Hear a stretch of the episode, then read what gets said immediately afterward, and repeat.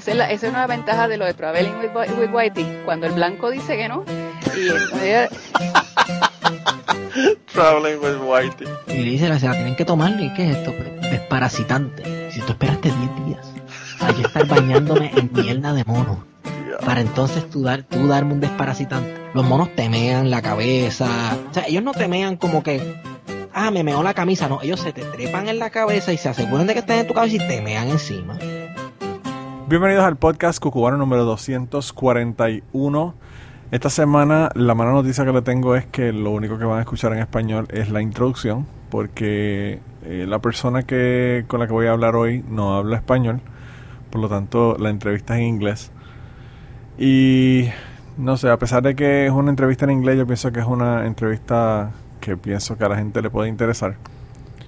Yo siempre he escuchado a las personas decirme que yo tengo muchas amistades de diferentes partes del mundo. A veces yo estoy en mi trabajo aquí a las, qué sé yo, a las 2 de la mañana hablando con alguien de España, qué sé yo, como Blanca, por ejemplo, o amistades que tengo de, ¿verdad? del otro lado del Atlántico. Y la gente no entiende por qué yo tengo tantas amistades de diferentes culturas, diferentes países y de diferentes lugares, ¿verdad? En, el globo. Y yo pienso que es porque siempre me ha interesado, aún mucho antes de tener este podcast, el hablar con personas y conocer sobre sus culturas, conocer sobre sus países, conocer sobre, sobre cómo viven, ¿verdad? En, en diferentes partes del mundo. Cuando yo tenía como 13 años o algo así, yo estaba en... Esta es la única historia que van a escuchar en español en el día de hoy. Yo estaba en la barbería esperando que, que mi, la chica que me recortaba estuviera disponible para recortarme, ¿verdad? Y estaba viendo revistas, eso es antes de, de uno tener un teléfono en el bolsillo en donde tenía el mundo en la palma de la mano de uno y tenía que entretenerse de algunas maneras y a mí pues realmente no me estaba interesando el tema que estábamos hablando en la, en la barbería y me puse a, mirar una revista y en esa revista yo no sé si ustedes se acuerdan o si son lo suficientemente viejos verdad pero había algunas algunas revistas en donde en la parte de atrás tenían direcciones de personas que mandaban sus direcciones postales para tener pen pals, ¿verdad? Lo que llaman pen pals, que son nada, personas que, que te quieran escribir y establecer una amistad por, por carta en aquella época. Y a mí me parece la cosa más interesante del mundo. Y yo dije, wow, voy a, voy a ver qué, persona me llama la atención. Y había de un, de un, montón de países. Y vi que había una chica que era de, de Perú. La chica era como uno o dos años mayor que yo. Y a mí me llamaba la atención Perú porque siempre me llamó la atención Machu Picchu. Y yo dije, wow, qué, qué brutal uno vivir en un lugar donde puede tener acceso a, a una cosa tan, tan increíble como Machu Picchu. Y decidí escribirle. Y le escribí y tuvimos una amistad de décadas eh, por carta. Luego, obviamente, llegó Facebook muchos, muchos, muchos años después. Estamos hablando de, qué sé yo, 10, 10 a 15 años después. Llegó Facebook y pues ella entró en Facebook y pues nos conocimos a través de Facebook y estuvimos, ¿verdad? En Facebook compartiendo. Pero siempre me ha interesado conocer a la gente. Ella me habló de Perú. Así fue que yo aprendí de primera mano de quién era Fujimori, de, de los, ¿verdad? los deseos que tenía en aquel momento ella de que Fujimori pudiese hacer las cosas mejor, ¿verdad? Y ahora mirando hacia atrás uno se da cuenta de lo que fue Fujimori en, en Perú. Si ustedes no saben de lo que estoy hablando, fucking googleen, googleen gente. Pero anyway, el caso fue que, que pues luego se dio cuenta de que Fujimori fue más de lo mismo y más de los de la mierda que, que, que han sido muchos gobernantes, ¿verdad? De, de Centro y Suramérica. Y y pues así he conocido muchísima gente, ¿verdad? Cuando yo tuve el podcast Autorizar y decidí hacer un grupo en Facebook, ya el grupo tiene más de 600 personas en, el grupo. Conocí muchísima gente de todos lados. Eh, la persona que me hizo el logo del, del podcast es una persona que es de España. Eh, y, nada, establecer mucho, muchas conexiones, ¿verdad? Yo creo que en, cualquier país donde yo vaya ahora mismo, en Latinoamérica o, en algunos países de Europa, yo puedo decir que puedo conocer a una o dos personas de ella y decirle, mira, wow, quiero, quiero conocerte personalmente y ir a conocer a esa persona. Hay países en donde a través del grupo que yo estuve esotérico, pues conocí muchísima gente y esas personas me han dicho incluso, mira, yo tengo mi casa, que si quieres te quedas aquí, o tengo una casa de verano que te puedes quedar allá. O sea que eh, yo pienso que esas conexiones, a pesar de que son con la distancia, son conexiones que nosotros podemos tener, ¿verdad? Y que pueden ser súper significativas en nuestra vida, a pesar de que a veces las personas nunca las hemos conocido. Yo en el podcast Aterrizar, por ejemplo, yo estuve con Ángel Kirkian y, con Blanca y yo nunca los he conocido personalmente. Pero los considero amigos como, como los amigos más cercanos míos de Puerto Rico que estudiaron conmigo o, que son ¿verdad? personas que vivieron cerca de donde yo vivo. Así que yo pienso que de esa misma manera, esta conexión que yo establecí con esta invitada del día de hoy es una conexión súper fuerte Hemos vivido muchísimas cosas, he aprendido muchísimo sobre ella, la he ayudado y he compartido con ella en momentos difíciles. Ella, en el momento que ya la conocí, estaba en un momento bastante difícil y eso lo, hablamos un poco en la, en la conversación del día de hoy, pero eh, yo estaba, no me acuerdo ni en dónde. Era uno de estos servicios de internet tempranos donde tenían los chat rooms donde la gente entraba. Y me parece que era CompuServe y ella también tenía CompuServe y estaba haciendo chat en un momento dado en, un chat room. Y a mí lo que me llamó la atención de ella fue que ella tenía en su nombre, ella se había puesto algo, and no me acuerdo si era Sad Ann o Blue Ann or something, ¿verdad? Algo así como de triste. Y yo le mandé un mensaje, ¿verdad? le dije que porque estaba triste, me estaba. Nada, me empezó a hablar de problemas de relaciones que generalmente son los problemas que la gente tiene. No sé si porque estaba tan lejos que no le resultaba amenazante o, o nada, quizás era que necesitaba hablar en ese momento dado y, y estaba, estuve yo ahí, ¿verdad? En ese momento.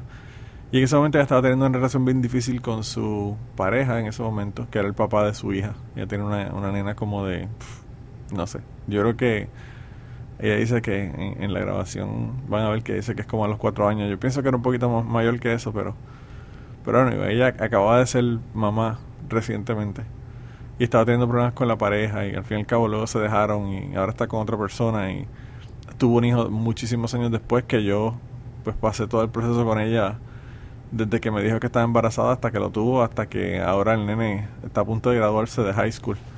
O sea que llevamos una amistad de años. Yo creo que yo la conocí a ella como en el 95. Así que, pues hemos vivido muchísimas cosas interesantes. Antes hablábamos por teléfono a veces, a veces por carta, a veces nada, pues nos conectamos a internet y hablamos a través del internet. Ahora es súper fácil porque pues ahora eh, tenemos eh, WhatsApp, Facebook, Telegram, tenemos un montón de formas de las que podemos hablar. Y yo había estado hablando con ella muchísimos, muchísimos meses, yo diría que quizás años, para que ella se sentara conmigo y hablara porque a mí me parece muy interesante toda la cuestión cultural de ella. Esta chica es una chica que es eh, lo que llaman en Gringolandia First Nations. Ella es una indígena de Canadá que vive en St. James Bay. Así que si quieren googlear dónde es el área, hay una comunidad ahí eh, que es la comunidad de la tribu Cree. Y si quieren googlear eso, es, se escribe C-R-E-E. -E. Y pues ellos han pasado muchísimas cosas, ¿verdad? Ellos vivían en una isla, ahí en St. James Bay, pero hicieron una... Ella va a hablar de eso también.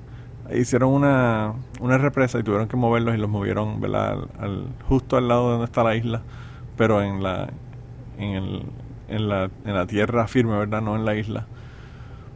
Y pues tiene una comunidad ahí. Y ella, eh, en el día de hoy, pues hablamos de un montón de cosas. Hablamos de la, de la cultura, hablamos de tradiciones que ellos tienen, cómo ellos sobreviven. A mí siempre me ha parecido súper interesante que ellos, eh, la mayor parte de las cosas que, que comen, o, o las consiguen, ¿verdad? Porque las siembran o las consiguen porque las cazan. Y ella me ha hablado de que ellos comen un montón de cosas que yo a mí me parecen fascinantes y que me encantaría probarlas. Yo soy así medio exótico con las comidas. Ellos comen, qué sé yo, eh, cosas como los tipos de venados que hay allá. Venados y ese tipo de cosas. Ellos, ellos cazan eh, alces, ellos cazan eh, renos, ellos cazan un montón de animales de este tipo. Pero además de eso, ellos también eh, cazan eh, aves como gansos, patos, que son por temporada. Pescan también. La cosa más interesante que ellos comen, que me parece una cosa extraña y quizás para ellos algo normal, es que ellos comen castor y yo le, comenté en un momento dado que cuando fuese a visitarla, si fuese a visitarla en algún momento, quería, quería comer castor solamente para saber a qué sabe. Porque siempre me ha parecido un ratón gigante. Y, y pues hay que probar cosas nuevas, ¿verdad? Pero nada, yo no quiero hablarle de lo que hablamos. Porque pues quiero que lo oigan de su, de su voz, ¿verdad? De su boca. También hablamos de una cosa que fue bastante difícil para las poblaciones en Canadá que son las escuelas de residencia que estableció el gobierno de Canadá para tratar de eliminar las culturas eh, precolombinas en, allá en Canadá. Y es una cuestión bien difícil porque si ustedes creen que los esclavos pasaron cosas terribles, pues allá los nativos americanos también pasaron cosas terribles. Hay historias de horror, ¿verdad? De, de estas escuelas porque eran obligatorias y lo que hacía el gobierno era que iba y sacaba sacaba a estas personas a la fuerza, a estos niños a la fuerza de su familia, se los quitaban y se los llevaban a estas escuelas residenciales donde ellos vivían sin tener contacto con su familia, más que quizás una, una o dos veces al año eh, en, los, en los breaks ¿verdad? que tuviesen de la escuela. Básicamente para ellos enseñarle a ser civilizados, ¿verdad? Entre comillas. Estoy haciendo comillas con las manos que ustedes no las ven. Y pues es, una, es un proceso bien doloroso para ellos, es un proceso bien difícil. Yo le comenté a ella que me, gustaría hablar con personas de su familia que, que hayan vivido la experiencia para que la cuenten porque yo pienso que es algo importante que se debe contar y que la gente debe conocer. Yo no la conocía esto hasta los otros días. Y pues a veces esas cosas son bien difíciles de contar y yo pienso que eso es uno de los de los retos más grandes que yo tengo en este podcast, de que la gente cuente las historias que son difíciles a veces. Pero pues ellos no quieren hablar de eso. Ella no quiere ni hablar de que ellos no quieren hablar de eso porque le parece que puede ofender muchas eh, sensibilidades, ¿verdad? Ella no estuvo en escuelas residenciales, así que ella no sabe lo que eso, lo que eso conlleva. Pero hay historias de terror de abuso sexual, hay historias de terror de abuso físico, a historias de personas que han contado que, qué sé yo, que si estaban enfermos y vomitaban, las personas hacían que se comieran el vómito. O sea, unas, cosas que son, que uno no se las hace ni un animal eh, y se las estaban haciendo a, a niños allá, ¿verdad? En, en Canadá. Y por eso es una cuestión bien difícil y a veces en algunos momentos de la entrevista se van a dar cuenta que ella no quiere hablar de algunas cosas porque no quiere ofender y no quiere que hay personas que se sientan mal. Yo le dije que esto nadie de su, de su tribu lo va a escuchar, pero uno nunca sabe, ¿verdad? Y entonces ella estaba, por eso yo pienso que era que ella estaba tan reacia, ¿verdad? O tan preocupada con el hecho de grabar. Este día ella estaba media media borracha y por eso quizás fue que me dijo que sí, había estado bebiendo, se había estado dando un par de, par de tragos y, y yo le dije, coño, ¿cuándo vamos a grabar? Estábamos hablando, ¿verdad? Y, me dijo, pues si quieres ahora, y yo, pues ahora. y ahí fue que decidimos grabar y por eso no hice ni intro ni hice un carajo. Y la estoy haciendo ahora. Pero anyway, yo he hablado un cojonal. Yo espero que les guste el episodio. Realmente, yo a esta chica la conozco hace más de 25 años y siempre me ha parecido una cuestión eh, súper interesante, ¿verdad? Conocer su cultura y conocer cómo ellos viven allá eh, en vista de de toda la cuestión nueva que existe en el universo, como el Internet, como pues todas las, las, ventajas que tenemos en el día de hoy. Eh, a mí siempre me llamó la atención, ¿verdad? Por ejemplo, que ella es súper metalera, metalera de los 80 y 90. Eh, estando en un lugar tan remoto y tan ¿verdad? distanciado quizás de, la, de lo que es una gran ciudad de, de Canadá. Pero anyway, no les voy a hablar más. Yo de verdad que Estoy súper contento por haber conseguido que ella se sentara conmigo porque pienso que es algo que debe hablarse y pienso que es algo que le va a interesar a todo el mundo. Así que nada, los voy a dejar con, entonces con la entrevista con Nelly Ann. Eh, su apellido Bobish, B-O-B-B-I-S-H. Y, y nada, ya, la verdad que espero que les guste. So, uh, one of the things that I wanted to know is how do you guys preserve your customs given that now you have internet and you know all the things that you have in the in the world like that you have now that are completely different from when I don't know maybe 50 years or even 100 years ago Oh, we still we still um, preserve our traditional ceremony, okay. Like the walking out ceremony and first first kill of an of an animal that we how do I say it?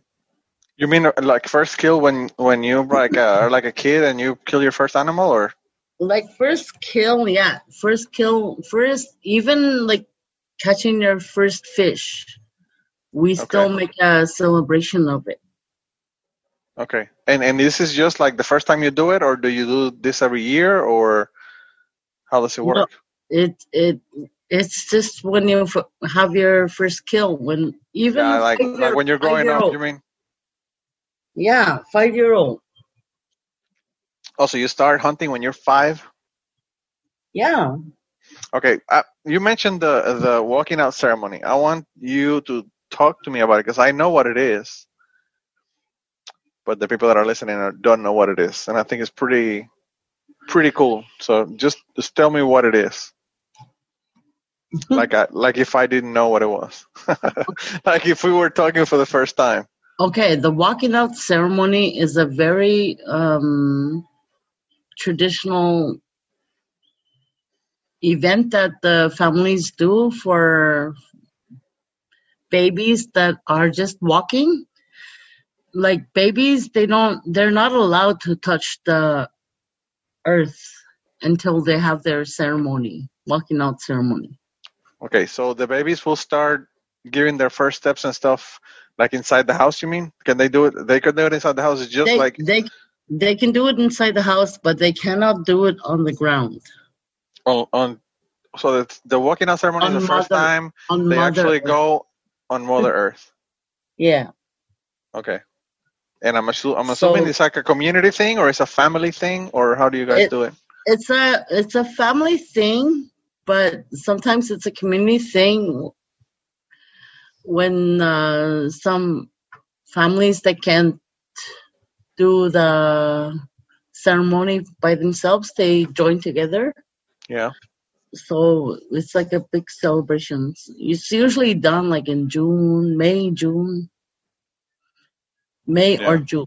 Yeah Wow. when uh, the earth is thawing out from the winters. That's in May and June. I love it. I guess people don't realize, might not realize how far north you are, but yeah, yeah. it's cold most of the year over there. It's still snowing here. Yeah, Wow. we still May. have- I still have snow in my driveway. Wow. Yeah, yeah, yeah. It, people don't, I mean, I don't know. I guess most of the people that listen to the podcast are from Puerto Rico or the US. But I don't think Mm. they realize, you know, how cold and how many uh, inches or centimeters of snow you get up there. yeah, Uh, I mean, you guys, you guys have to actually, when you fish, you do ice fishing, so you have to break the ice to actually fish. yeah. We have uh, ice augers and yeah. But and going back to the going back to the walking out ceremony. working out. Yeah. Mhm. Um, it's usually done from a teepee. Okay. Like mother and the child, they dress up in traditional clothing, okay. like back in the day, uh, back where they used to, how they used to dress. Yeah. And they go in a clockwise direction with the child, and the child touches the earth first time. on the earth, going around the teepee. Outside the teepee, around the pile of wood that will keep the teepee warm. Okay. And Yeah, people might not even realize that you guys have teepees, you know, because you guys live in a regular house, but you still have the teepees for the ceremonies, and you have them like in the backyard or, you know. In, yeah, in we have of the them in the backyard for ceremonies, but mainly for cooking. Yeah. I know what you're talking about. I uh, that's I'm a, I'm a big fan of cooking. Mhm. the stuff that I've seen that you guys make look pretty tasty. Yeah. Like some some people just cook the turkeys on uh, for Mother's Day on Sunday. Yeah, or Thanksgiving in here in the states. hmm Yeah. But you guys, I mean, you guys eat a lot of stuff. Uh, most of your meats come from hunting, right? Yes. Eh, k- is there any type of meats that you can buy in like the the market, Oh. the supermarket? Yeah, we have ground meat, chicken, beef. So you can get everything, but you just decide to go and hunt. we prefer hunting. Yeah. Well, I mean, I, I bet it tastes better, but I mean, I've had I've had turkey Mm-hmm. that you buy and turkey that you hunt, and it's a completely different taste. I mean, it's way better when you Mhm. hunt. Uh, and I don't hunt for shit, but I have a lot of hunters around me, and I eat from what they bring to the to work. You know, Yeah. uh, I've had some turkey nuggets that are just amazing. Yeah, you should try um ducks that are cooked over the fire. Those are Yeah, you know, I've I've had duck, I've had duck, but it but it's the the ones that they raise, you know, in my house, like like not the ducks that you hunt that migrate, but the ducks that you get that are like you know that you buy and you, you keep them and they, you know, yeah. That's it's that's it's probably not the same. Yeah, it's probably not the same. It's probably not the same. It probably has a higher fat content. You know what I used to do when I was little? when I was little, I used to catch lizards in Puerto Rico. There are Mhm. lizards everywhere. That's anole lizards, and uh, I used to catch them all the time with like a little twig of like grass, Mhm. and uh, you make like a little loop and got them by the neck, and then I would like give it to the ducks to eat it, and they would fight. I know I, I was I was fucking mean when I was little, and they they would like fight over it and rip it apart. It was fucking it was like fucking gruesome scene. But I used to do that when I was little. so we ate carnivore ducks. Most we people don't, eat ducks. no, we don't need dog. We don't need ducks. no, we- ducks, we- ducks, ducks, ducks, ducks, not oh, ducks. It's the accent. You're you're confused. You're being confused by the accent. okay, sorry. Well, you have an accent too, because this is not your. no, your, I uh, don't. Well, I mean, Canadians have a a language that they say all the time. A. Hey. Yeah. so that's that's what I mean. Like, not an a language, an accent. but but you also, I mean, this is not your main language. You you speak uh Cree. um, And- I speak Cree. My Cree is my native language, Yeah. and my second language is English. And, And you you do you speak French also? Um, I understand it, but I don't speak it. Okay. I refuse to speak French. No, I'm kidding. Really don't know. Hold on a second. There's something here. No, Now I I'm need to ex- kidding. Now I need to explore this area. Why? Why? Are you like No, uh, I- we're- we're about? from- We're from Quebec. Yeah, Quebec is a French-speaking. I understand that, but you say that you Province, refuse yeah. to speak it, which makes me think that there's some grudge or something going on there. Hmm. It's hard to explain. No, it's not hard. You can just tell me what it is. I don't care. I mean, I don't give a fuck about French people or people in Quebec. You can tell me. You can thrash them. I don't care about that. um. I understand the shit that I don't want to say. I don't want to say stuff. Well, I mean, I, understand. I, I, I wish I knew French. well, I understand the things if that they've if I knew French more, I people would treat me better really? because because um, there's so much racism if you don't speak French in Quebec. You know, that's that's one thing though that that I I think it's amazing because people like in the states and in Puerto Rico they talk about racism, and it's usually black and white, you know, racism because we don't have very many Native or First Nations uh, people uh, in the states, or at least you know we have them. We just don't see them because I live in the reservations in the states. But uh, but people don't realize how much racism there is in Canada with Native people. Yes, You know? I remember when I first spoke with you, like you denied to know that you spoke English.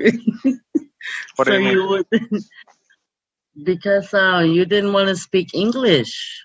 Well, I, I, it's not that I didn't want to speak it. I really didn't think I spoke well enough to talk. That's what my problem was, really. We take 12 years of English in Puerto Rico, but that doesn't mean that you end up speaking good English. Same and same with same with here in Quebec. Yeah. Well, I mean, you have perfect English. No Of course, your your Cree is not that great, though. I've heard it. It's not that great. My Cree is not great. Tell No, me. I don't know. I'm just joking. I have no idea. No, that's what Brian says. Oh, really? Wow. Yeah, Wow. the- because my mother is Ojibwe. I'm Cree. My dad's Cree and part Inuit. I mean, how do I say it? Uh, Oh. I'm Cree, but my dad's Cree. My mom's Ojibwe. Okay. My mom are both Ojibwe on her side. Like my Do they speak? Do they speak a different language than Cree? Yes, Ojibwe is a totally different. And do you speak? language. Do you speak that? No, I don't. Okay. And Holy shit! my- So you have to speak like six languages. and my dad's side is uh, Cree and Inuit. Yeah. Yeah, so I don't speak Inuit. I just So- speak Cree English.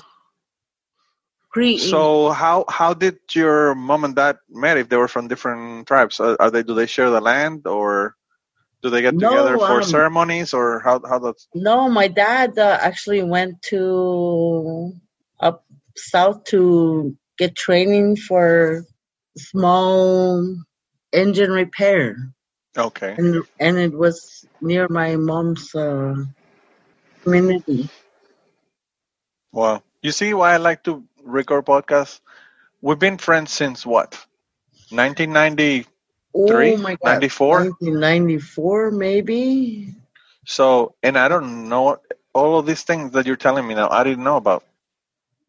Are you serious? I told you about them. Well, yeah, but I mean the details of where they're from and all that. You know, I know that you speak Cree and all that, and you're Cree because you're, you know, were born there and all that. But I didn't know the ancestry of your mom and dad. I didn't know that part. Oh, sorry. No. Yeah, my grandmother is Inuit. I'm so proud of that. I wish I could uh, learn more of her background.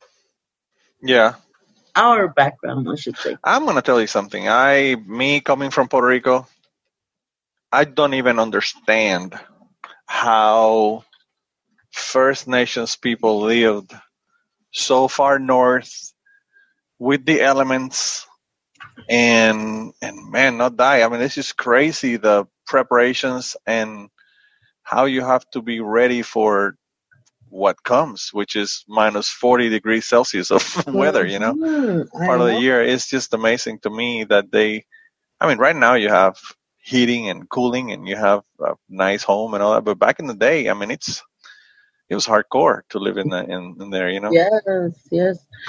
I I noticed today that the kids are so uh, privileged to have all these um, like when they go cut wood, they have chainsaws and they have wood splitters, Oh, you have, you have Oh snowmobiles. what the hell? you know? snowmobiles. Exactly.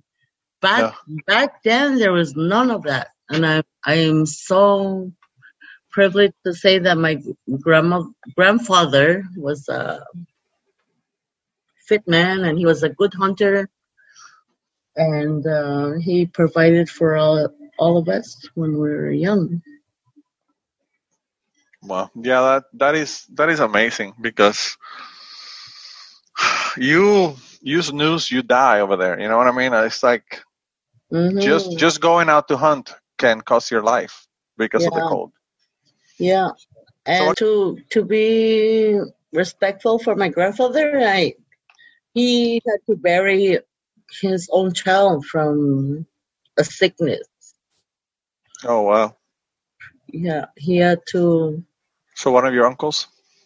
Yeah, one of my aunts. Oh, an aunt. Okay. Yeah, Wow, that's pretty wild. But your your family are also part of the elders of the community, right? yeah, yeah. My grandfathers have all passed on. It's just my parents now. They're getting elderly themselves. My my dad is seventy seven. Yeah. Yeah. Wow. Uh, you were telling me I, you know, I've been trying to avoid the subject for the last six podcasts, but it's very, very difficult to not talk about this. I, I've been trying to avoid the coronavirus subject because that's what everybody's talking about. But you told me that there were two elders in your community that died from coronavirus. Not in our community, in our Cree communities. There's two. Oh, okay. So it's not where you where you are right now, but not not in our community, it's but part of the Cree the Cree uh, nation. yes, Wow. And do, do you do you know of anybody in in your community that has had it or is sick or have been sick? I know um, some people, but they recovered from it. Okay, so But they've had it, but they recovered. They there was a young child. They Yeah. recovered from it. Yes, Okay. Wow. And this is it's crazy how and every and everybody that comes into our community is um, from out of town. Our Community. is on like lockdown. They're Yeah. they're on lockdown. Like if you're out of town, like you're on self quarantine for 14 days. Oh wow.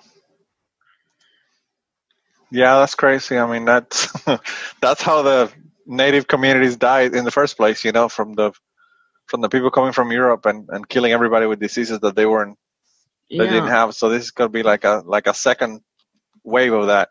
You know, that's crazy. that's what we're trying to avoid. Yeah, I know. I, I mean, you just got to do it. it. It's it's uh, genetics are completely different, you know, with Native Americans, especially if they're they don't, you know, if they haven't mixed with other other people, you know.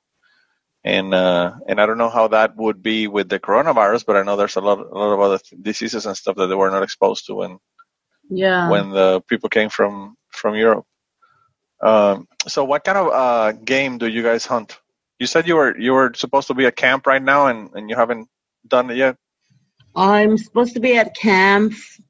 Uh, my boyfriend's out there hunting for geese, ducks, and we don't. We hunt bear, black Okay. bear, moose. Uh, what else? It depends on what season. Yeah, so you guys have seasons just like everybody else, everywhere else. You know, Yeah. Uh, like we don't touch like some animals because of the season because we let them we let them uh, breed. of their breed yeah yeah you don't want to talk about Thank you. sex. that's what it is. That's what it is. You don't want to talk about sex. that, that. yeah, I mean that's the way they do it here too. When they're when they're in the rut, they hunt deer, but then after that, when they're you know having the babies, they don't they don't hunt them.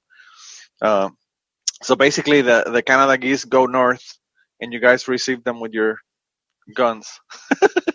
Mhm. Like, "Hey, welcome back." Mm. I don't know. I mean, you know, I've never, I've never had uh, geese. I've had duck, but I've never had the geese. And and uh, I've seen the pictures that you've sent me on how you cook it, and it's pretty interesting because it's not, it's not in a grill like you would think. You know, if you're gonna grill something, you you guys put them in like a stick and put them by the fire. You know. No, we hang them by string strings, Oh, but I've, I've We- seen some meat that you put in like and uh, they're on they're ground. twisted. They're twisted. What do you mean? There's, okay, tell me then. Explain it to me because on the pictures Okay, I saw some some- meats that some meats that you had, but you had them like on like on the ground, like on sticks on the ground, like around the fire. Yeah, that's probably something else. Maybe hearts or something. Okay, Goose heart okay. or um, bannock. We cook bannock by stick too, What is that? by the fire. Bannock, like bread. No, it was meat. It was some kind of meat. Okay. But yeah. Must have been hearts or something. I don't know. I don't remember what I sent you. Well, you sent me like a million pictures. It's been what twenty five years. Yeah. But um yeah, you should try goose. Not 25. fire. Not twenty five, more than that, like thirty. Anyway, I don't want to think of how old I am, so let's just change that subject. yeah. So anyway, so how how do you how do you cook it then? Tell me about it. Well, in the teepee, we we have like inside the teepee we have like ah, how do we say poles going? I don't know inside. I don't know how to say it. And we I think that. everybody I think everybody knows what a teepee is. The only thing that I didn't know about teepees was that those things are huge. and I thought I thought a teepee was the size of a of a tent. no, they're they're fucking good cooking places. I know they are, but what I'm saying what I'm saying is that they're they're super super high. You know what I mean? Like it's like no, there's some. We tie poles ar- around the. I don't know how you say it. I'll send you a picture. How we how we hide hang the geese. yeah, yeah. I, I mean I And don't know. I guess I, I guess I didn't realize how big how big they are the first time I. I mean you. I don't know what where I've seen teepees and stuff. It's just I don't know movies or cartoons or whatever, and they look small. but the ones you have are higher are, are higher, you know, than the house. They're big. Yeah, they're, they're pretty big. They're huge. Yeah. But So um, anyway. I'll send you pictures of. Oh, actually, you can see them today. I sent some pictures on my, posted some pictures from my trip last weekend. Oh, so you're gonna make me open my Facebook? Is that what you're saying? Yes, open your Facebook, babe. The problem is I, I got rid of my. Facebook. I I hate Facebook. I hate fucking Mike Zuckerberg. I but I'll open my account again and get the pictures from there. I have pictures I think of your son's walking out ceremony and he's taller than you now. Yeah, that's when they'll come out, the walking out How- ceremony. But, How old but is we're he now? not doing the ceremony. The people are still doing them because of the coronavirus thing. Yeah, People yeah, are yeah. still doing it. Oh well. How old is your son now? Oh, my son is 16. Wow, sixteen. That's Yeah. crazy. I remember And when your daughter 30. I remember when your daughter, I don't know, when we met, I think she was like maybe, well, we have never met, but when we found each other on the internet, let's just put it that way. Yeah, Your daughter was like, I don't know, 12 maybe, 11, something like that. not even. She was a little kid. She was small. Can't believe she has two kids now of her own. Yeah. We're getting old. She's she has her own house now. I'm gonna have to go to Canada before I die because yes, you know. come and visit. I, I like to go there. I like to go there and see see what it's like. You promised to show me beluga whales. I did. Yeah. So But if I go, you better go- have some beluga whales on call. Oh my God, we have to go way north then. Beluga whales.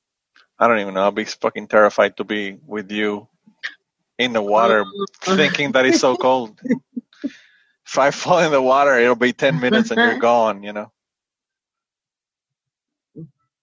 No, the canoes. The canoes we have are freighter canoes, so they're they're safe. Yeah, they're safe if, if you're in the canoe, but if you fall in the water, you're screwed. Exactly. It really you are because it's cold. I know. I know. cold. yeah. So anyway, so your community used to live in an island, and now they they uh, had been moved to like the mainland. Yeah, we used to live on Fort George Island, and our community moved to the mainland because of the dam Hydro Quebec did. Um, Okay. and they told uh, they they told us that the our island wouldn't be sustainable for us to live on, so they moved us to the mainland, Okay. and it was a big um, how do you say trauma for a lot of people. Oh, I can imagine. You know, having to move your community, like your whole community. It's not like you're moving one person; you're moving the whole, the whole community. The whole community, yeah, Yeah, yeah. and, And the island, but the island is still there, right? the island is still there. We have a gathering every year. It's called Mamuitao. Okay. And a lot of people go there and gather and dance, fiddle dance. Fiddle dancing is a big thing. Yeah, and you also uh, do uh, powwows with uh, other other communities, right? Yes, we do, but powwow is not a big thing for our community. Yeah. What do you mean? It's not. Why is it A lot of people are against. A lot of people are against it because they think it's not our, our from our tradition? tradition. Yes. Oh, really? Oh, I didn't know that. I thought I thought it was like a big deal for everybody in the community. Right. No, no, no. They think it's from out west uh, powwow, but Wow. our elders that have passed on told us that we used to have drums and dances, but then the fiddle came along, and fiddle is a big thing right now. Wow. I didn't realize about that. I've seen pe- pictures of the powwows they have in your community, but I I never thought that there were contention about it. Yeah, there is. yeah. Hmm. Wow. Well, that's that is uh, amazing. So besides the walking out ceremony, what other ceremonies do you guys have? That one and the one in the in the island where you you were from, and uh, what else do you do? Mamu- Mamuidao, we have um, first snowshoe walk. I've never seen that. I've never done that for my kids. That's mostly done for um, people who are living inland. Yeah. And what else? And you work uh you work for the government of the Cree community or is it like something that it's Canadian government? I work for the Cree Nation of Chisasibi, but I get grants from Canada, government of Canada. Yeah. And basically what you do is part of all this to plan plan all these activities and and uh and all this, you know, all the community community stuff. Yeah. I plan like summer camps and summer day camps, um, stuff that will make the community um, not, I don't know to say. Our criteria is safety and, my God, no, no, no, I'm drawing a blank. I don't know. I'm assu- I'm assuming it's just basically activities like like you would do in any community to like in Healthy lifestyles. yeah health health fairs and uh, camps Yeah, and, yeah. and uh, I don't know Christmas parade, which I think is weird for uh, the Cree Nation to be making a Christmas parade. But I guess it's I guess it's pretty cool for the kids. But I don't know why you guys would do that. Oh, you should see the floats that some of people make. Oh, really? Traditional, traditional. So so what's what's the deal with uh, with religion then? Because Oh, Christmas, I mean, Christmas was basically, I don't know, stolen by Christianity. I mean, there's always been a celebration for this for the winter solstice, Oh my but- God. but but uh, do you have a lot of people that have other religions that are not native? Christmas here is being, um, I think, over. How do you say it? Over, because people get mosquitoes. People get, get for gifts. They get. Oh, you mean like like Christmas gifts? Yeah, yeah, yeah. yeah. I see. I see what you mean. Uh, It's like it's like over the top. Well, I think it's over the and people everywhere because my kids, my kids got more shit than I think they should get. But yeah, exactly like here, like people get iPods and but I what I don't understand though is is uh, why why would you guys celebrate Christmas when it's not something that it's you know from your culture? Because you know, in, our case, it's really not from our culture, from our native culture in Puerto Rico either. But we've been you Pounded by- it. What what was it again? You say that You, again? st- you still celebrate it though. Yeah, I celebrate it, but it's because it's been found that I mean, we've been I we've guess been- it's the same for us too. Yeah, I, I I guess I just didn't think that you guys have as much influence as as people have had, you know, in in places like Puerto Rico or the states and stuff. I guess you're still getting all the same pressures as everybody else. Yeah, we do. well, I mean, I'm I'm sure it's also something that you will learn in schools, and uh, and it comes from curriculums. The curriculums that you that you teach in school come from the from the government of Canada, or do you guys have your own curriculums for school? we have our own curriculum now, but um, before we had the cur- curriculum, our own curriculum. Um, how do I say it? I don't know how can you not speak English now. You were speaking English great before we started Oh my recording. god, I'm so I'm so scared to say something that'll piss off people. That's why. Nobody's gonna listen to this. It doesn't matter. I'm gonna do like I- 20 minutes in Spanish before I- this starts. They're not gonna wait for the 20 minutes after the don't 20 wanna- minutes to see what you I say. don't want to piss off people. That's why. I know, but the thing is that they, the curriculums used to be more from Canada, and now they're like from the from the community. Yeah. Okay. Do you know um um every year that I was going to school, I'm getting ten thousand dollars because it was run by the government. Oh wow, I didn't know that. I don't I didn't know that because w- but they were giving you the money, or who?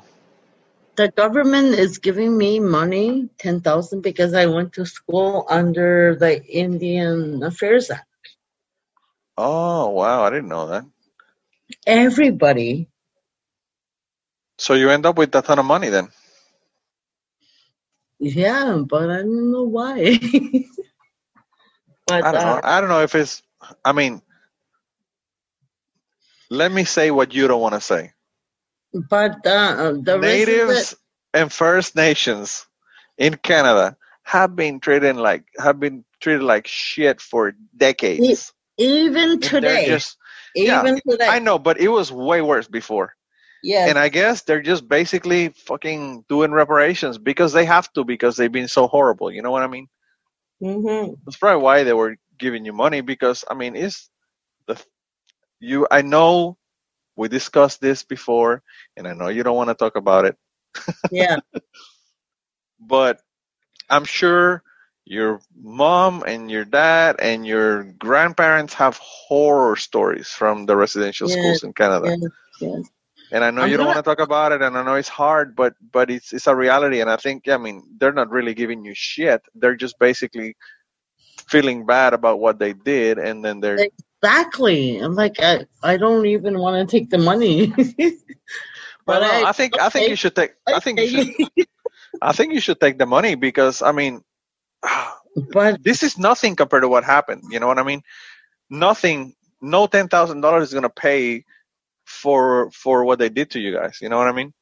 no, not not not that amount will pay for what they did to my parents, my grandparents, and what Yeah. is what I am going on to my grandchildren. I mean, bringing to my grandchildren.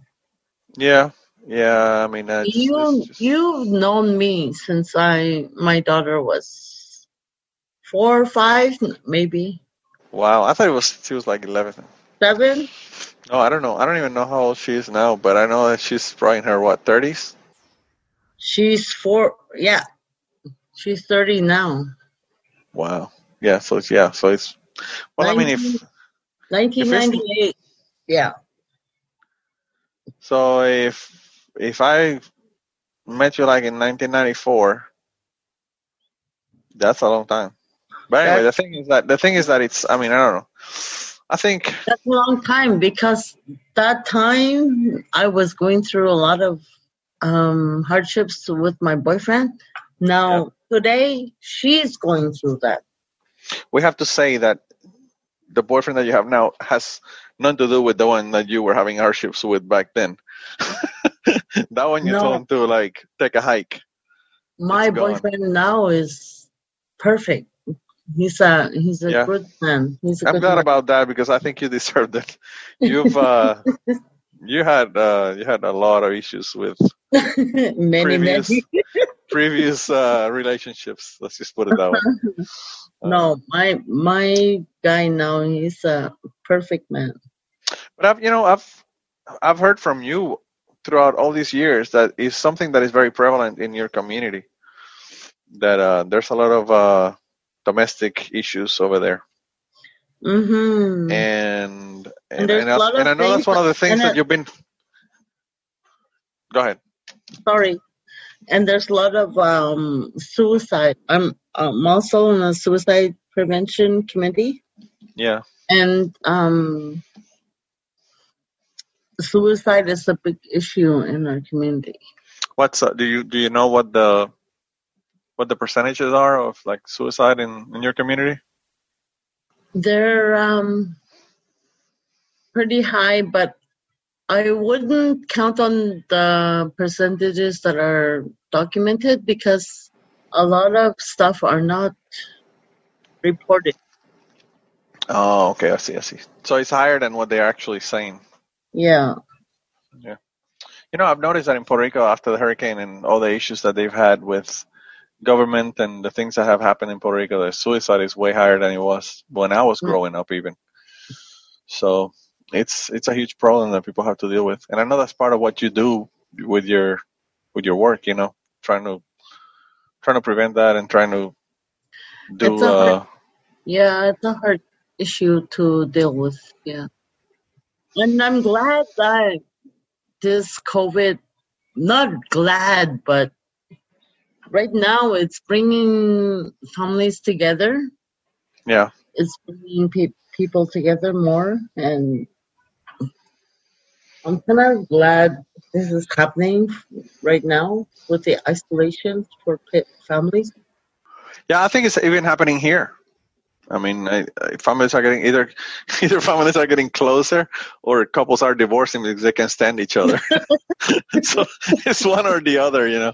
But I think people are closer. I don't know. I think I was talking to somebody last week, and I was saying that I think that that people have really started to realize what's important. You know, and yeah. they realize that Fam- family is important.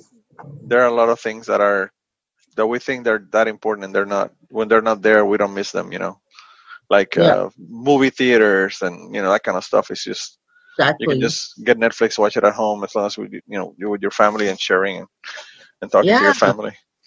Net- But, uh, Netflix is sucky right now. Yeah, So they're not making movies right now.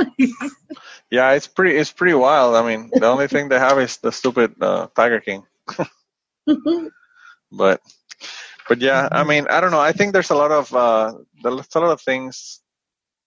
Let's just speak like a politician. There's a lot of challenges in your community with, you know, suicide and and uh, issues that you have with education, and also issues that you have with, uh, you know, uh, alcohol abuse, for example. That's another thing that's that's they've told me that is an issue, and uh, and it's kind of Yeah. hard. I mean, it's kind of hard to deal with that in any community, but when you have a community that has been mistreated and is still being mistreated by the government, that that makes it even harder to fix. You know. I don't know. I the only I, I mean I, I didn't realize how bad the whole thing with the residential schools and stuff was in Canada until I listened to a podcast where they they weren't really that wasn't the subject of the podcast. hmm Uh, the subject was a, a missing woman, you know, that disappeared. But they touched on uh, on uh, residential schools and stuff. It's called uh, Finding Cleo. Yeah.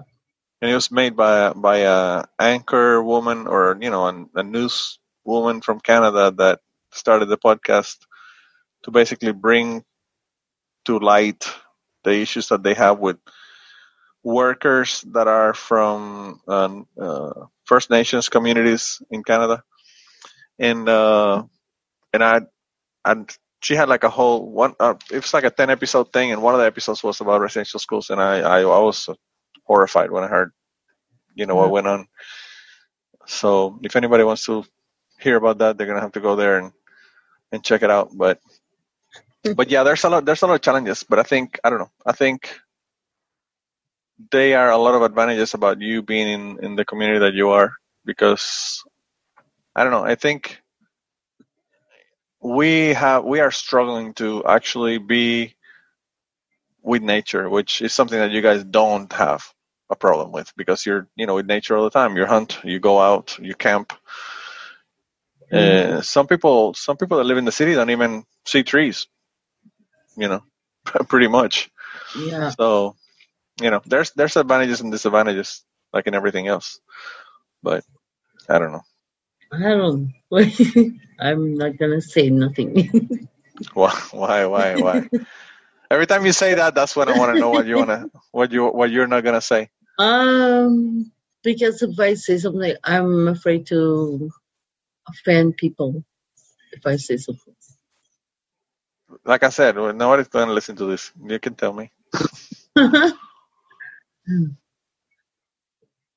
You're not gonna tell me, huh? no, I'm not. That sucks. That sucks.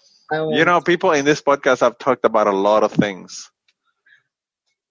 A lot of things that people don't even realize. I had a, I had a guy one time tell me that he lost his virginity with his aunt, and he told me the story of it. Wow. So I don't think there's anything that you can say in this podcast that could be as shocking as that. You know. No, I don't. I don't want to say anything that'll offend people, but because um, residential schools is a very touchy subject for many of our people. Yeah, I know, I know, and, and I know you've you've uh, we've talked about it, not on a recording, but you've talked about it, and and what we basically talked about is that you don't want to talk about it. Even, even my even my dad and my aunties, they don't even want to talk about it with me. So I don't. oh wow. So I don't bother. them. Yeah, there's a lot of there's a lot of people like that have experiences like that. I mean, they say that the people that were on uh, World World War II really never talked about what happened. You know, and it's because it's also a traumatic experience, and they really don't want to talk about it. So Mhm. it's it's sad in my opinion because I think it's something that is important to talk about because it's important for people to know about it. But I also understand that it's a very hard subject when you've suffered because of it. You know what I mean? So uh, I don't know. I've I've had a lot of people that talk about a lot of things here, but I never push subjects because because I don't want to have people relive stuff that they don't like or that are traumatic for them. You know, I have a friend that uh, was fighting against the dictatorship in uh, in uh, Bolivia, Mhm. and and I've talked to him, and I want to get him here and talk him. He was tortured and everything, and he don't want to talk about it, and I don't push it because I know it's it's something he don't want to talk about. You know, he wants to stay away from it. He told me that even that when the when the dictator died, which was recently, you know, he didn't die because they killed him or anything like that. He died of old age, you know, like a year or two ago. He said that even when this dictator died, he had issues with depression and the way he was feeling over this that happened more than 30 years ago Mhm. and and it was just I, I don't know it was it was just a trigger by just hearing the news that this guy had died you know so so I understand. I mean and and and of course I don't want to I don't want to make anybody uncomfortable or upset about it. I just think that a lot of people don't know about it and I think a lot of people should go and read about it and learn because a lot of people talk about how I don't know black people have been mistreated in the states and in Puerto Rico through slavery and all that, but there's been a lot of other groups of people that have been really mistreated uh, that we don't even know or bring up to the front or even mention. You know, Yeah.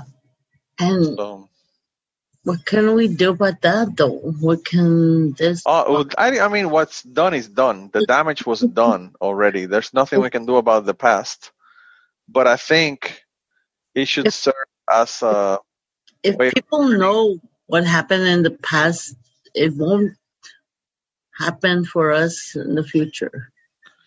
yeah. That's what I mean. That we have to be aware so that we don't repeat it. You know, our our mistakes, and and the way things are going. You know, like in the states right now with the fucking government that we have, things can go to shit quickly. So we need to be Mhm. very aware to not make the same mistakes that we made in the past. Exactly. So I think that's the value of it. Yeah. But I don't know. Anyway, I you know this I'm- is the subject we weren't talking. This is the subject that we weren't going to talk about, and we've talked about it I'm for not twenty a- minutes. Political person. Oh, I know, I know you're not you're not a political person, and and I understand that. But I think, as I always say, everything's political. If you pay taxes, that's political. is. It's true. Yeah. But uh, anyway, let's just talk about you and where you live and uh, other things that are better. Yeah, I think our our traditions and what we do is keeping us strong. Yeah, to be yeah. I think together. there's a big sense of community because of the traditions. At least it's what I see from from the outside, right? hmm So, what what does most people do there for a living, for like work? Do they work with mostly with like a government, or do they work with? Because there's probably very very little tourism there, right?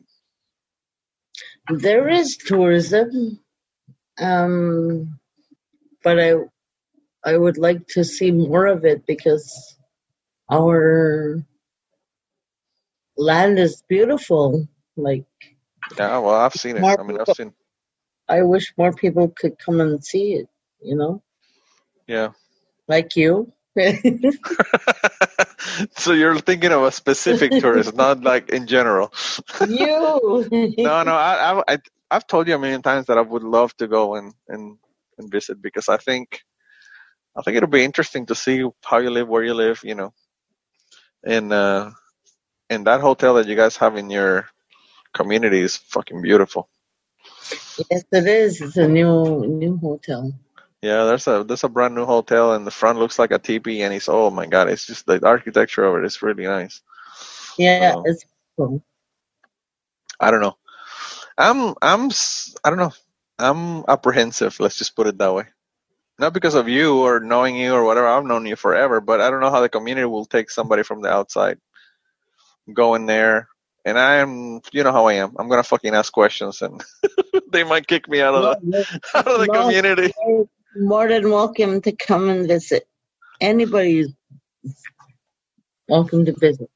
Yeah, if they like the cold. If they don't like the cold, After, you, after the after this coronavirus. yeah, don't be bringing shit. Don't be bringing shit to the community and killing half half of the community, right? Uh, oh my god. I've been out of work almost two months now, and I'm missing the work and missing. How many people? How many people work uh, with you? In my department, there's three of us, but in our organization, there's almost 300. Oh wow! So there's a bunch. Yeah, And you've been working from home then. I've been working from home. Yes. And now is the time where you're gonna supposedly have like camps and all that stuff. I bet. I bet that's all probably canceled, right? Uh, right right now, people are most of the people are out, out in their camps, yeah, out hunting. Oh, so they so they are camping right now, but it's mostly like with your family group, right? It's not like a like a community thing. No, no, it's only family. So you're you're basically keeping social distancing while camping. Yes. Okay. And what season? But- you said the season but- now that they're they're some some ca- there's like different areas like there's like Seal River, yeah. um Rogan River, Kapsawi, and they're they're like little towns, right? And even there they're practicing social dis- distancing. I hope. Well, I mean, I don't know about there, but in here, people are like really pushing back against that, and I think it's so stupid. I mean, I don't think people realize how serious the virus is. In here, they were Mhm. protesting because they wanted to government the government, you know, to reopen everything again, and it's just I don't know. yeah, they did that in Ottawa too, and two days later, like there there were a bunch of cases.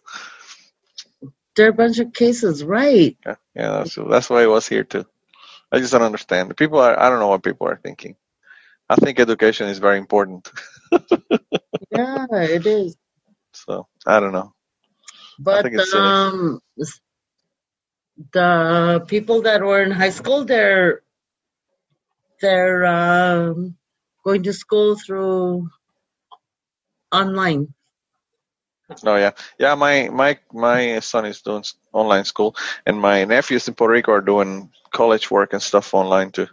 I don't even know if they're gonna be able to reopen in August. If you ask me, I think it's gonna be. Um, It's gonna be hard. last, last By the way, you know what? You know what I was gonna do, and I don't think I'm gonna be able to do. I was gonna. I, Come- I have a ticket. No, I, I have a ticket for a concert that it was gonna be at the end of uh, August or beginning of April. I mean, beginning of September. it's not gonna happen. Well, the thing is that it's gonna be Kansas, Foreigner, and Europe. Oh my god! I know, I'll, I know. I'll I'm this. so, I'll I'm, buy this. I'm so mad. I'm so mad because if they don't have that concert, I'm gonna be pissed. Oh I mean, god! I was just listening to them today. see, you're old. Oh my god! you are old. I think that's part of the We're thing that old. I think that's part of what uh, what made us like like uh, bond or whatever was music. Because Yeah. you like the same music that I like. I love I love Foreigner, Europe, Kiss. See? yeah, I know. I know that you like all that heavy metal shit. I don't understand. That's another thing that I don't understand how how that would uh, reach What there. about know? Donovan? Are you still into Donovan? Yeah, but I don't mention it because people hate it because I I talk about it so much. They're like, oh shit, he's here. He goes again, talking about the same shit. You know. Uh, but yeah, I I mean I know that you.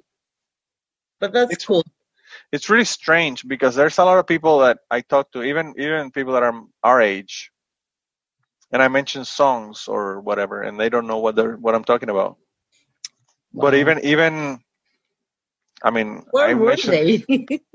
I don't even know because I I mentioned a song. I guess there's some people that are not musical. You know what I mean? It's just they don't care about music, but music not so much anymore. But back when I was in in school or college, it was what I did. You know, it was my thing. I mean, it was music was my thing, yeah. and it wasn't just the music that I was that I liked. It was everything that was playing on the radio. Which I mean, I don't even know what what song was it that I mentioned to you before we started recording, and you knew the song, and I, I can't even remember who sings it. So you know, it's uh, it's one of those weird things.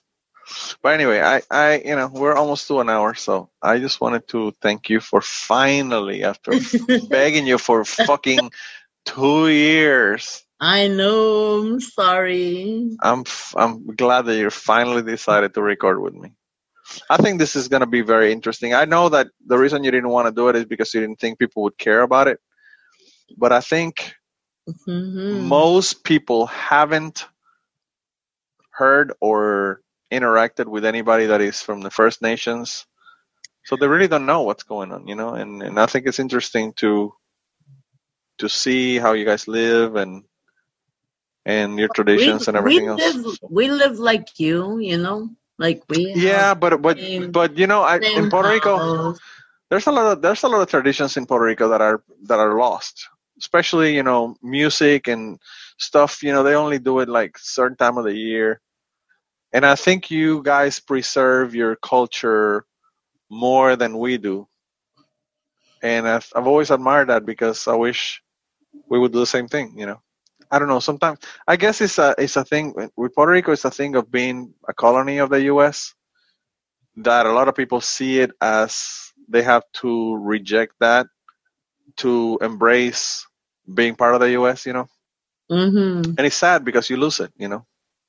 Yeah, So but I'm but I'm happy our our um, people are keeping their traditions strong. yeah. Yeah, I think It's, think it's, uh, pretty nice. important. It's important. but anyway, thank you for uh finally finally being here. You're welcome. Y antes de terminar esta semana, queremos darle las gracias a las personas que nos han ayudado con el podcast. Raúl Arnaiz nos hizo el logo y a Raúl eh, sus trabajos los consiguen en homedecomic.com. Así que dense la vuelta por allá y chequen los trabajos de, de Raúl que están brutales. Y la canción del podcast la canta Maida Belén con Rafi en la guitarra y Kike Domenech en el 4. Y eh, queremos dar las gracias también a ellos por haber permitido que nosotros usáramos la canción para el podcast. Si te gusta el podcast y quieres apoyarnos en el podcast, puedes ir a la página de Patreon de nosotros, que es patreon.com slash cucubano y ahí puedes hacer aportaciones para el podcast y además de las personas que aporten eh, ahí para el podcast, le vamos a tener material adicional que no va a estar incluido en el podcast dentro de la página de Patreon. Así que dense la vuelta por allá y chequenlo. Gracias por habernos apoyado, gracias por recomendar el podcast, gracias por contarles a su abuela, a su tía, a su mamá y a sus amistades. Gracias por darnos follow en Twitter, porque tenemos muchas personas que nos escriben todas las semanas y queremos darle las gracias a ustedes también, porque sin ustedes realmente, pues para qué vamos a grabar el podcast. Y nada, con eso los dejamos, se cuidan un montón y nos vemos prontito. Uh, anyway, that's it, that's it, that's the recording. See, see, it didn't hurt, it's not that hard. I I was scared to do this. Cucubano,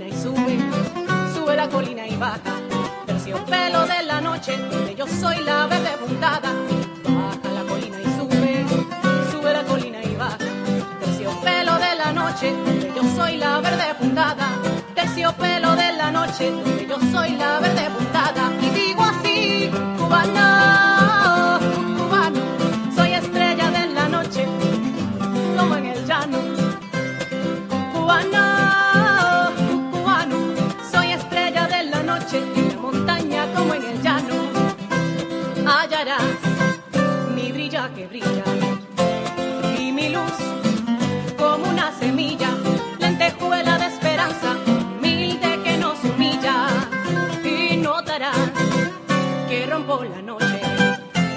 Donde voy, soy luz que te asombra.